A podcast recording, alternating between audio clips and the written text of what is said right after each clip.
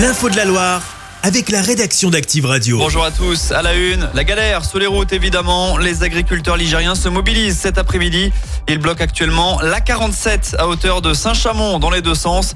Leurs homologues alti-ligériens organisent une action similaire à la frontière avec la Loire. Un blocus de la RN 88 à Saint-Ferréol de Roure quand vous roulez en direction de Monistrol. Évidemment, attendez-vous à d'importants ralentissements. Toutes les infos sont à retrouver sur notre site internet.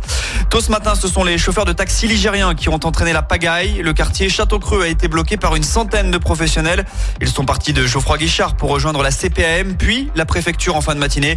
Ils dénoncent la mise en place d'une nouvelle convention avec l'assurance maladie dans le cadre de transport sanitaire. Damien, chauffeur à Saint-Etienne, s'est confié au micro de Marnie Poyer tout augmente et nous on nous demande de faire encore des remises. Donc en fait, à terme, on va être comme les agriculteurs, on ne pourra plus vivre de notre métier. C'est pour ça qu'on fait ça aujourd'hui. Qui reviennent sur les conventions, qui veulent nous imposer. Si on n'est pas entendu avec quelque chose de représentatif réellement, ça sera fait en règle. Il y aura d'autres mobilisations comme aujourd'hui. Et je pense que ça sera encore des appels faits par les fédérations de taxi et ça sera encore des mouvements nationaux. Je le souhaite en tout cas. Galère sur les routes donc et sur les rails également. Ça va coincer sur la ligne Lyon-Saint-Etienne-Firminy aujourd'hui. Chantier vient de débuter et il va durer jusqu'au 9 février prochain. Il s'agit de travaux de bûcheronnage sur la ligne. Conséquence, des cars vont remplacer certains trains. L'actu, c'est aussi le conseil municipal à Saint-Etienne. Le premier depuis le départ de 10 élus de la majorité à cause des suites de l'affaire de chantage présumé à la vidéo intime.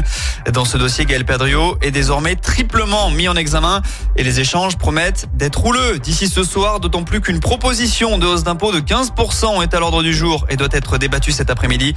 Selon la majorité, cette augmentation permettrait de débloquer 10 millions d'euros en vue de futurs investissements. Et puis enfin, Andrézieux, top départ pour l'NG Open de tennis. Place aux qualifications jusqu'à demain matin. Ce tournoi féminin accueille des joueuses classées entre la 90e et la 214e place mondiale. Les rencontres sont à suivre gratuitement sur Twitch. Chaque semaine, vous êtes plus de 146 000 à écouter Active uniquement dans la Loire. L'actu locale, les matchs de la SSE, les hits, les cadeaux, c'est Active. Source Médiamétrie, IR local, habitude d'écoute en audience semaine dans la Loire des 13 ans et plus, de septembre 2021 à juin 2023.